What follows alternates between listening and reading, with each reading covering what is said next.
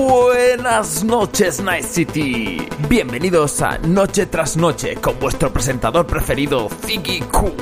Hoy tenemos como invitado especial a uno de los responsables de la compañía Arasaka. Yo te como Arasaka. Buenas noches. Hemos traído al programa al señor Arasaka para hablar de los nuevos implantes para el cuerpo para la colección 2078. Tenemos aquí una lista de implantes con lo más solicitado de nuestra audiencia y el señor Arasaka nos comentará si han entrado en la nueva colección. ¿Qué le parece? ¿Ya te como? Vale. Bueno, en primer lugar, y como implante más solicitado, tenemos el implante para que lo que comamos tenga todo a sabor de batido de chocolate. Lleva tiempo ya la gente pidiendo este implante. ¿Ha habido suerte? No. Hmm. Eh, y entonces, algún implante del estilo, algo que pueda animar las papilas gustativas de nuestra audiencia. Eh, bueno, sí, hemos creado un implante de boca para tus glándulas salivales que te permite crear ácido sulfúrico en la boca y así escupirlo y matar a cualquier enemigo, convirtiendo su cuerpo en algo parecido al batido de chocolate. Ah, está bien. ¿Y qué me dice de la siguiente petición? Implante para los ojos para que no lloremos al cortar cebolla, ¿eh? Sí, claro. Para los ojos tenemos un nuevo láser que te permite matar a cualquier enemigo. Él sí que va a llorar como si estuviera cortando cebolla. Em, que creo que la compañía Arasaka sigue con ciertas prioridades bastante alejadas de la gente de la calle. Y señor Arasaka, al menos sí que este año veremos por fin una nueva mejora a celebrar para poder terminar esos juegos de puzzles sin tener que mirar una guía online, ¿verdad? Para rompecabezas el cuerpo de nuestros enemigos, cuando veáis el implante de brazos para convertirse en cangrejo y poder arrancar las extremidades de nuestros... Ya, enemigos, sí, sí. Eh, muchas gracias por su increíble visita. Ya veo por dónde van los tiros eh, de la compañía Arasaka. En fin, ahora seguimos con un nuevo debate alrededor de los videojuegos. Modo fácil, ¿sí o no?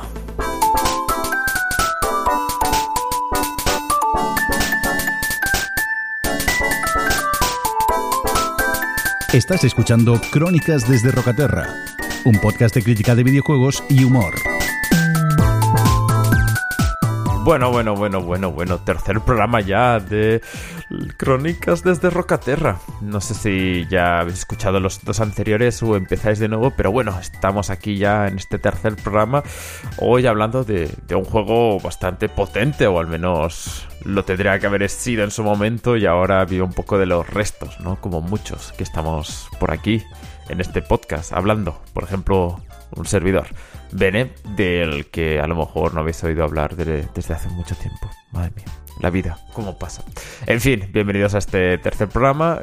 No sé, me gusta mucho el número 3, a lo mejor lo habéis notado hasta ahora, en el que, bueno, pues eh, seguimos hablando de, videojuegos esta semana, como ya habéis escuchado en esta presentación, con tanto humor, tanta risa, tanto jijis sin jajas. Eh, pues sí, vamos a hablar del cyberpunk, cyberpunk 2077 y también de su DLC, este Phantom Liberty. Eh, realmente ahora debe ser el mejor momento. Bueno, imagino que el mejor momento para jugar a Cyberpunk es cuanto más hotfixes, más eh, arreglos, más actualizaciones hayan sacado. Pero bueno, eh, Cyberpunk está ahora mismo en su mejor momento, podríamos decir, aunque esto tampoco es un seguro de nada. Y nada, vamos a hablar de, de este juego de CD Projekt que espero que, todos conozcáis. Lo tenéis eh, básicamente en la anterior generación, PlayStation 4 y tal, eh, no muy recomendado, de hecho el DLC ni salió ahí, pero lo tenéis en PlayStation 5, en Xbox Series One, tenéis el Tenéis en PC, lógicamente, que es el mejor sitio para jugarlo, imagino. Yo lo he jugado en PlayStation 5. El juego, bueno, yo diría que el precio habitual ahora mismo es el combo del juego y DLC por 60. Aunque, bueno, como sabréis, el juego original cuando salió lo compró muchísima gente, así que segunda mano seguramente lo podéis encontrar fácilmente. Y el DLC sí que de 30 euros de momento no baja. Yo, bueno, creo que a lo mejor con el Black Friday y tal, o por ahora por Navidades baja un poco, el precio, pero bueno, básicamente eh, en eso estaríamos. Y nada, eh, ahora saldrá en físico, como se ha comentado ya. Y Y nada, pues, pues antes de que salga, pues os comento qué tal el juego, por si os acaba de animar, os acaba de, quitar las ganas de, de, tenerlo. Pues nada, vamos a empezar con este juego de la caja amarilla neón y, a ver qué, qué os parece. Crónicas desde Rocaterra. Pues ya ha pasado mucho desde el 2020, donde cuando salió el 10 de diciembre en concreto, este Cyberpunk 2077, el original, el de los books, que como muchos sabréis fue una decepción tremenda. Eh, tenéis vídeos por ahí de todos los errores, todos los bugs, todos los cuelgues, sobre todo en PlayStation. Eh, no sé, eh, no, no, hace falta entrar mucho en detalle, pero básicamente fue un desastre este inicio esta salida del juego. Salieron noticias comentando que, que básicamente se había sacado el juego antes de tiempo únicamente para contentar a los inversores eh, y básicamente fue una decepción tremenda porque hablamos de CD Projekt Red en concreto, los desarrolladores de, de The Witcher, en concreto de Witcher 3 que, que bueno, que es un juego mayúsculo que ha definido muchísimas no sé, es que ha definido la generación de, de, consolas sin, lugar a duda. una de las sagas más queridas en, este mundillo y la verdad que, que, bueno, fue una decepción tremenda lo que supuso, supuso este Cyberpunk. Además creo que, que, que batió récords, ¿no? De, de reservas, de, de no sé, de, visitas en YouTube, de, de trailers, todo este tipo de cosas. Y nada, el juego cuando salió empezó con las típicas notas un poco subiditas de, la gente que lo quería jugar, pero a medida que la gente fue teniendo todos estos bugs, porque sobre todo pasaban en consola y los analistas lo habían jugado en PC y tal, entonces pues claro. Y cuando realmente salió la realidad a la luz, pues, pues nada, el juego empezó a caer, a caer, a caer y vamos, eh, se tuvo que devolver el dinero por los juegos comprados, una, barbaridad lo que, lo que supuso este, supuso este Cyberpunk, que, que bueno, por si no yo creo que es importante saber que el juego se basa en un juego de rol, ¿no? Porque hay muchas cosas de que en el digamos que a lo mejor en el juego son un poco extrañas, sobre todo en términos ¿no? que se utilizan porque se basa en este, este juego de rol y no sé, yo personalmente lo estaba hablando con gente incluso porque me sorprendió que algunas palabras que se utilizan como chum, como no sé, estos eh, cromo, tipo, este tipo de palabras que se utilizan en el juego que fueran un poco cringe, ¿no? En algún momento que se utilizaban, pero bueno, que venían en este juego de rol y por eso se utilizan, aunque a veces queden un poco un poco raras. Pero bueno, en fin, volviendo al juego, eh, que a partir de ahora voy a decir Cyberpunk, pues entiende que todo el rato hablo del 2077, la verdad.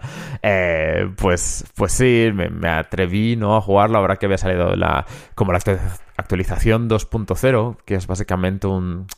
Bueno, pues eh, se dice, ¿no? Como que ahora está el juego realmente acabado. Además, con el DLC han salido también más, mucho más contenido. Entonces, pues digamos que ahora sería como una versión más o menos de lo que debería haber sido el juego.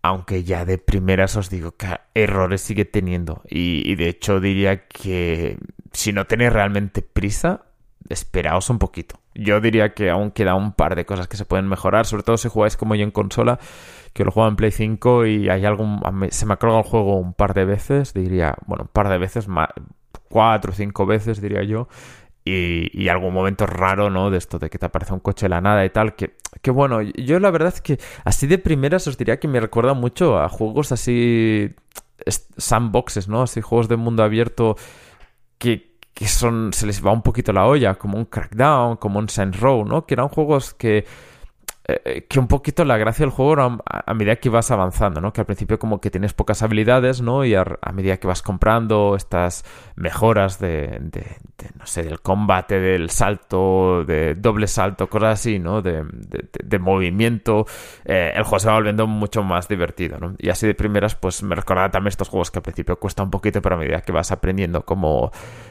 a lo que puede llegar a ser, ¿no? Cuando has desbloqueado muchas mejoras, pues entonces sí que el juego se vuelve algo mucho más divertido.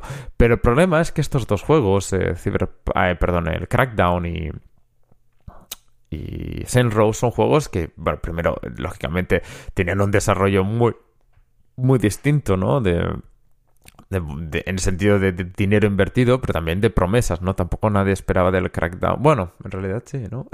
bueno, es decir, eh, digamos que el desarrollo fue muy distinto. No, salió no salió un juego en plan alfa o beta y, salió al mercado valiendo 70 euros, sino que, o 60 o 50, sino que fue un juego que, que está anunciado, más o menos intentó hacer de una manera más o menos bien y salió como salió, pero el juego que compramos, ¿no? El primer día era básicamente lo que acabó siendo y aquí la historia es muy distinta. Estamos hablando de un juego que, que, es un timo, ¿no? en el momento que salió, que no está acabado, que y, sobre todo no haberlo dicho. No estamos hablando aquí de un early access que te dejaban empezar y bueno, Cybox pues es lo que hay, ¿no? Pero no, no, estamos hablando de un juego en teoría terminado y que estamos hablando que tres años más tarde, que es cuando lo he jugado yo, aún tiene problemas, o sea, que, que no, no, tiene excusa básicamente. Pero claro, me recuerda a estos juegos porque es como intentar sacar lo bueno, ¿no? De, un juego que en teoría tiene esos problemas. No estamos hablando aquí de un juego de 10, no estamos hablando de un juego pulido hasta el detalle, no, no, estamos hablando de un juego que, que tienes que aceptar que tiene sus problemas para disfrutar de su parte positiva.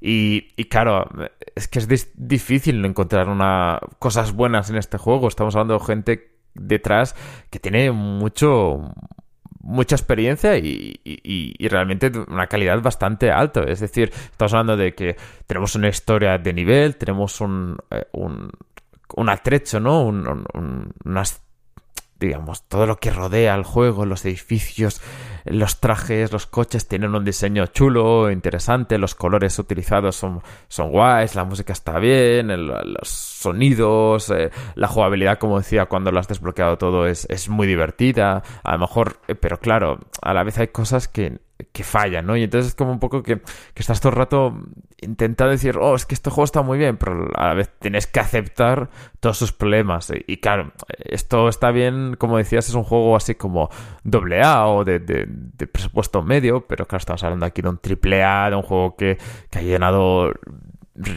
iba a decir revistas, pero tampoco, hoy en día poco, pero vamos, muchos vídeos de, de YouTube, muchos TikToks, muchos muchas páginas de Facebook, ya me entendéis, ¿no? Pero que al final un juego con muchísima repercusión con mucho dinero detrás y que ha sido un fracaso. Y entonces, bueno, ahora es intentar rescatar lo bueno que tiene. Entonces, eh, aquí pasa que, la perspectiva es muy importante, ¿no? Y el contexto también. Entonces, eh, este podcast sobre todo me, ha venido muy motivado, aparte de acabar el juego, porque 5 de diciembre se ha anunciado este, esta edición física del juego y es que a mí me parece como que ahora se quiere vender como que el juego está acabado, eh, está perfecto, que esto es realmente lo que querían desde el principio y tal. Y, hombre, pues a mí me parece un poco, eh, un, poco una papalata, una mentira, porque es que, no sé, hay que aceptar mucha cosa. Y, yo realmente, uy, perdón, que se me va el micro. Ahora, eh, realmente yo lo que pienso es que que es un juego de, de, virtudes y de problemas, ¿no? Y, a partir de ahí, si ya le diste su oportunidad, porque no sé eh, quién estará escuchando esto, pero la mayoría de gente lo reservó y lo compró de primeras, ¿no? Entonces, eh, digamos que si, si fue tu caso, bueno, sí, puedes rescatarlo, ya, ya está pagado y tal, pero claro, eh, gastarse los 60 dólares, euros o lo que sea, hoy en día, pues me parece un poco un, bueno, complicado eh, animar a la gente a comprarlo porque sí, realmente tiene no sé, como decía, ¿no? Por ejemplo, la historia. Yo creo que es muy interesante lo que te cuenta. Creo que, que el mundo de Cyberpunk eh, tiene sus. No sé, creo que es un mundo guay. Creo que es un, es un mundo en el que. Mm, no sé, no sé si habéis visto, por ejemplo, la, la serie de anime que ha salido en Netflix, ¿no?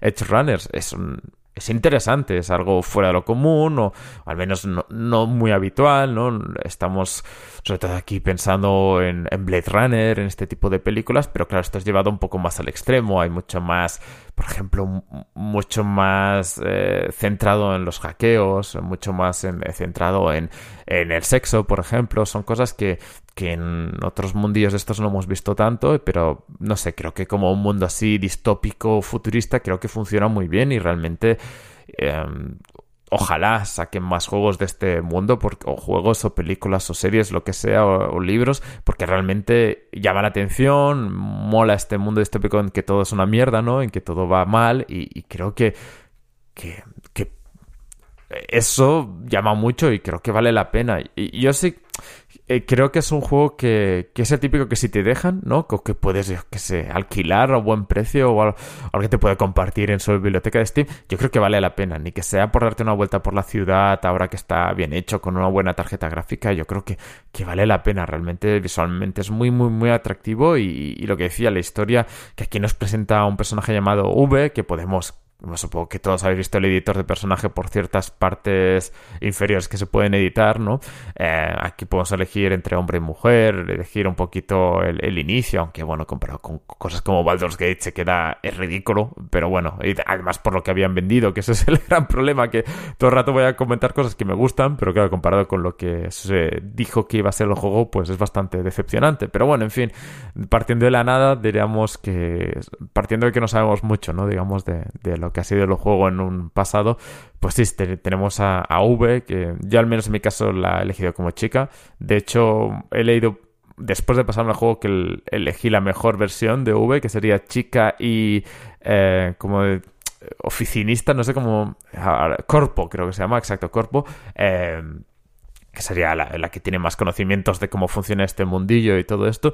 Y esa historia de, de ella es su compañero Jackie, de, cómo se meten en estos mundillos de, contratos en los que hay que básicamente matar, matar y matar, o huir, o conseguir un objeto, irse saliendo, y luego con su historia, ¿no? Y además, esta historia que, que bueno, no voy a entrar mucho en detalle porque creo que es no sé, que es más o menos los interesados ya sabéis, ¿no? Que, básicamente de una manera u otra acabas con Johnny Silverhand, este personaje interpretado por Keanu Reeves, eh, que básicamente, digamos que que te acompaña durante toda la aventura y, digamos que vas a estar al lado siempre de, de, otros personajes que creo que la interpretación este está muy bien hecha, sobre todo porque estás con esta cámara en primera persona todo el rato que, a mí me funciona muy muy bien, me, mete mucho, mucho, mucho dentro de lo que sería el juego.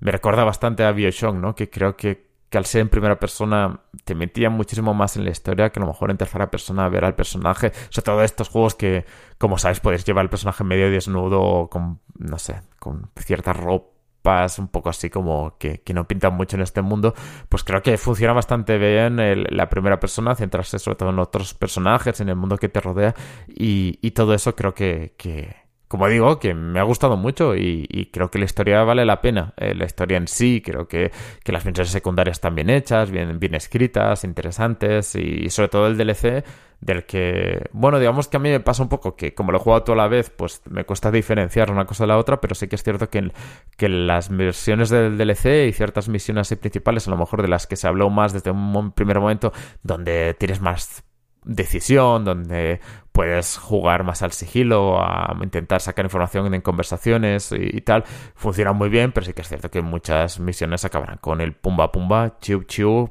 plus plus, ¿no? El típico tiroteo o golpes o, golpes por detrás, ya me entendéis. Que bueno, que, creo que funcionan bien, me recuerda un poquito al, al, Deus Ex, ¿no? De, intentar tener distintas opciones y tal. Y, bueno, y además como el juego tampoco es extremadamente largo, creo que, que está bien, ¿no? Que las, eh, las misiones principales estén bien, bien hechas, bien acabadas y que, que, bueno, lo que decía, que, por lo que he leído y tal, la primera versión del juego no era tanto así, pero ahora sí que, el, por ejemplo, el sigilo eh, funciona mejor y, sí que lo puedes utilizar. Sí que es cierto que ya os digo yo que al, menos dos misiones que yo iba a ir a sigilo no he podido no he podido acabarlas, digamos, por, por eso, porque está detrás de una persona y no podía matarla porque el juego se había bugueado o sencillamente no había reconocido que esa persona estaba delante mío.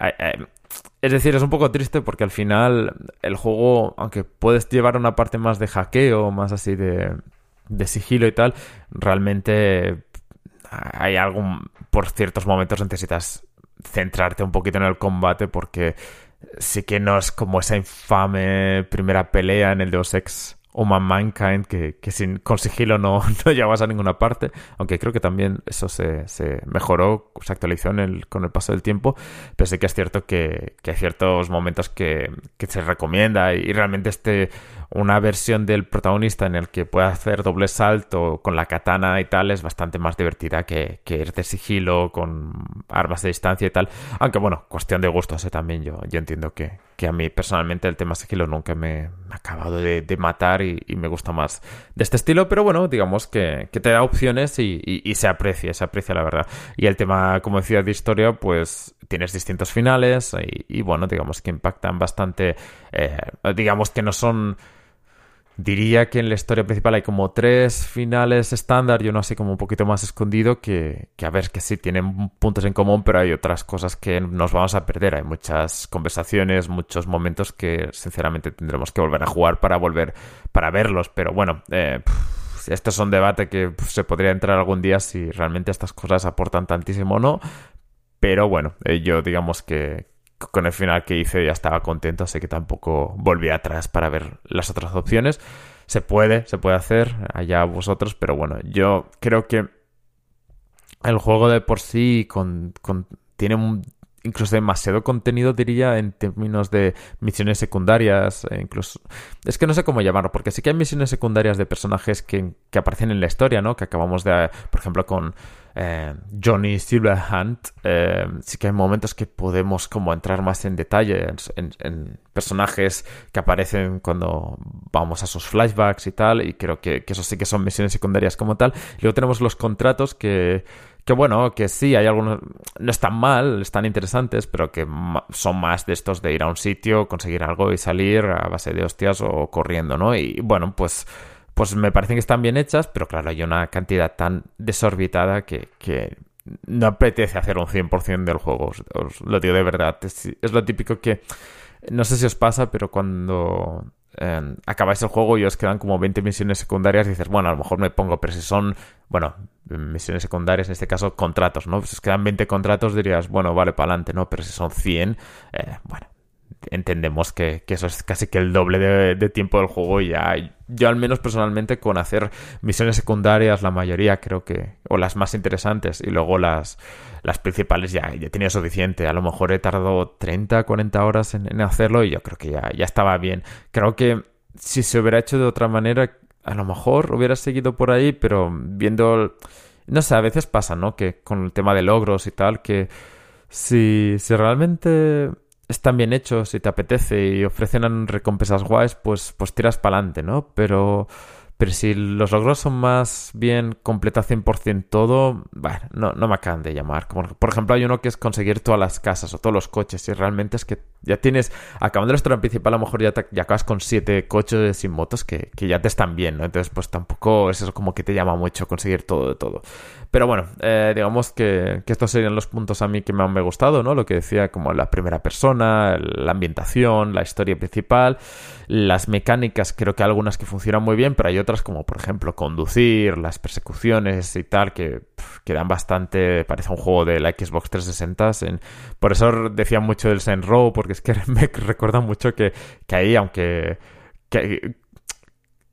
bueno, a ver, a ver, por una parte Saint Row te obligaba, ¿no? A conducir. Siempre aquí puedes como teletransportarte muy fácilmente, es lo típico de los eh, puntos rápidos, acceso rápido, ¿no? Ir rápidamente a, puntos del mapa cercano a las misiones donde quieras, pero sí que es cierto que, que bueno, que ya que estás en la moto, pues dices, para adelante, voy para el sitio donde es y realmente la conducción deja que desear, las calles están vacías o muy vacías por lo que tendría que ser el juego, ¿no? Eh, yo decía, no tanto pero Mobooks, pero hay popping, ¿no? Eso es el típico que te aparece un, un poco un edificio de la nada y cosas así que... Bueno, no sé, yo, me he ido acostumbrando a lo que es la conducción después de tantas horas, pero sí que es cierto que, que no está tan bien hecha porque al final no hay misión, las misiones que hay de conducción la mayoría dejan bastante que desear, así que nada, yo creo que, que en ese sentido tampoco es eso que, que valga mucho la pena. Y luego, no sé, el resto de cosas también, ¿no? Los disparos, que haremos muchos también. Los hackeos, bueno, pues tienen como un minijuego, está bien. No, no, mata, pero está bien. Pero digamos que. Que sí, que, que es un juego que te deja como mucha inseguridad de decir. A mí me parece muy complicado acabar este podcast diciendo, no, jugadlo porque vale muchísimo la pena, bueno, pues puedo entender que volváis y me digáis, oye, que, se me ha colgado la PlayStation. Bueno, el juego cinco veces, em, que aquí esta misión no he podido acabar porque me ha pasado esto, otro. Hay que decir que hay que tener un poquito de suerte de que realmente no te pase nada. A mí realmente se me petó el juego porque pedí un coche que justo me acababan de dar y parecía como que el juego aún no lo había registrado, ¿no? O sea, es como un poco, bueno, Son esas cosas que, que estás por ahí, por ese mundo. Y es muy gracioso, porque al final el juego juega con un poquito con las tecnologías, ¿no? Y a veces como, por ejemplo, estás en un coche, ¿no? Saca la conversación con el conductor, tú estás de copiloto y, y puedes como, eh, digamos, como pasarte, pasarte como el viaje, ¿no? O sea, es saltarte el viaje y, ya, y ya directamente hacer como un flash forward, ¿no? Y acabar, bueno, más bien saltar en el tiempo y estar donde te toca, ¿no? En, el, punto objetivo. Y eso lo hacen como si fuera como un poquito un, error, ¿no? De un hackeo o algo así y ya estás en el, siguiente punto. Pero claro, lo que pasa es que estos momentos que, visualmente como todo esto está preparado, ¿no? Por los desarrolladores. Y entonces, claro, luego llegas a ese punto y de repente el, tu conductor atraviesa un peatón que hay por la calle y dices, ya no sé si esto es realmente algo que he visto en mi cabeza, algo que el juego quiere que vea, no lo sé, ¿sabes? Como por ejemplo las apariciones de este Johnny Silverhand también son un poco lo mismo, que aparece la nada, ¿no? Y entonces, claro, te aparecen personajes de la nada en tu cabeza, ¿no? Digamos, eh, como personaje de V, pero a la vez es como, pues que esto me ha pasado antes con un peatón en la calle, y entonces ya no sabes si realmente cuál, cuál qué es lo que buscan los... Eh, si eso estaba buscado o no lo estaba, y bueno, esta mezcla es como que no sabes nunca si, si funciona mejor o peor, porque nunca ya sabes si es el juego que se está volviendo loco o es algo que, que el personaje de, como protagonista se está volviendo loco. Así que bueno, en fin, espero haberme explicado bien, pero que al final nunca sabes si el juego quiere hacer estos momentos, es básicamente un, un fallo de programación.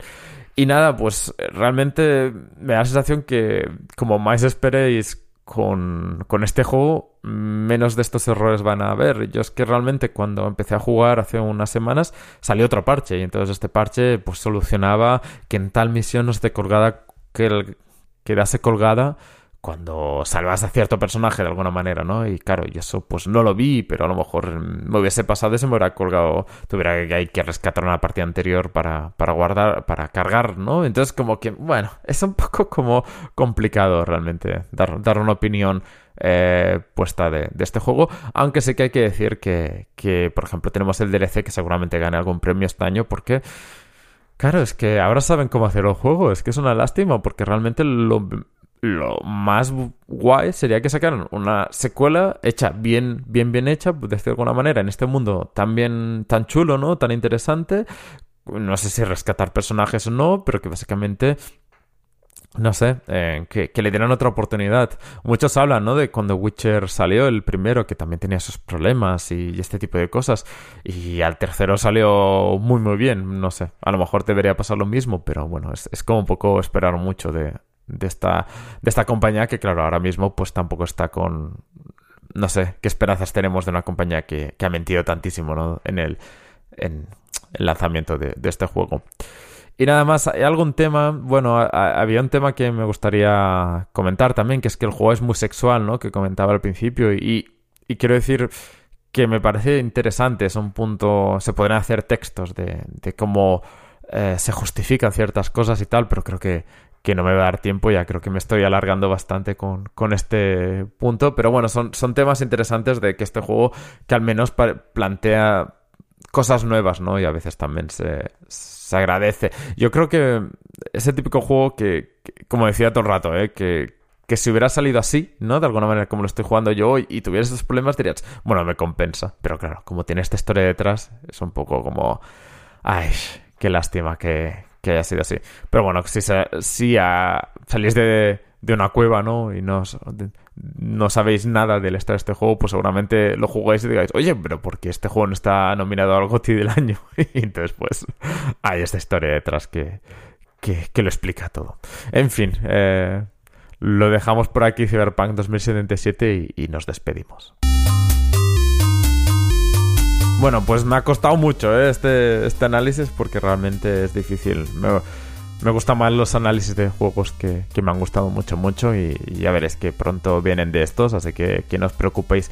Eh, Cyberpunk 2077, como decía, un juego bastante interesante, pero con sus peros, ¿no? Eh, parece que es la tónica general de este podcast. Que no, que no, que juego a cosas buenas. Lo que pasa es que, que estoy preparando cositas. Que estoy preparando cositas chulas. Ya, ya, ya vendrán, ya vendrán. Eh, nada, lo de siempre. Eh, si habéis llegado hasta aquí, pues os espero que, os haya gustado el podcast, así que dejadle un, un comentario, una nota ahí al iBox, al iTunes, al Spotify, donde sea que estéis escuchando esto, a la web de eh, Sons Podcast, recordad sons.red, eh, donde encontraréis este podcast con muchos otros que valen mucho la pena. Y, y nada, espero que, que también podáis ahí escuchar otros podcasts que os puedan interesar. Tenemos el último, por ejemplo, tenemos con Librorium, con Vanessa ahí hablando de autoestima punk con Víctor Amat, que, que han, lo han, estado ahí charrando el juego. Pues dale una oportunidad, claro que sí, si os gustan los libros, pues, pues adelante, mejor que este podcast, seguro que, está hecho. Así que nada, gente, me despido, como siempre, un, un, cariñoso saludo. Eh, eh, un agradecimiento como siempre al señor Mirindo por estar detrás y darme motivación para seguir con esto. Y, nada, eh, espero que aproveches el Black Friday para comprar alguno de estos juegos, ¿vale? Venga, amigos, que vaya bien el día. Adiós.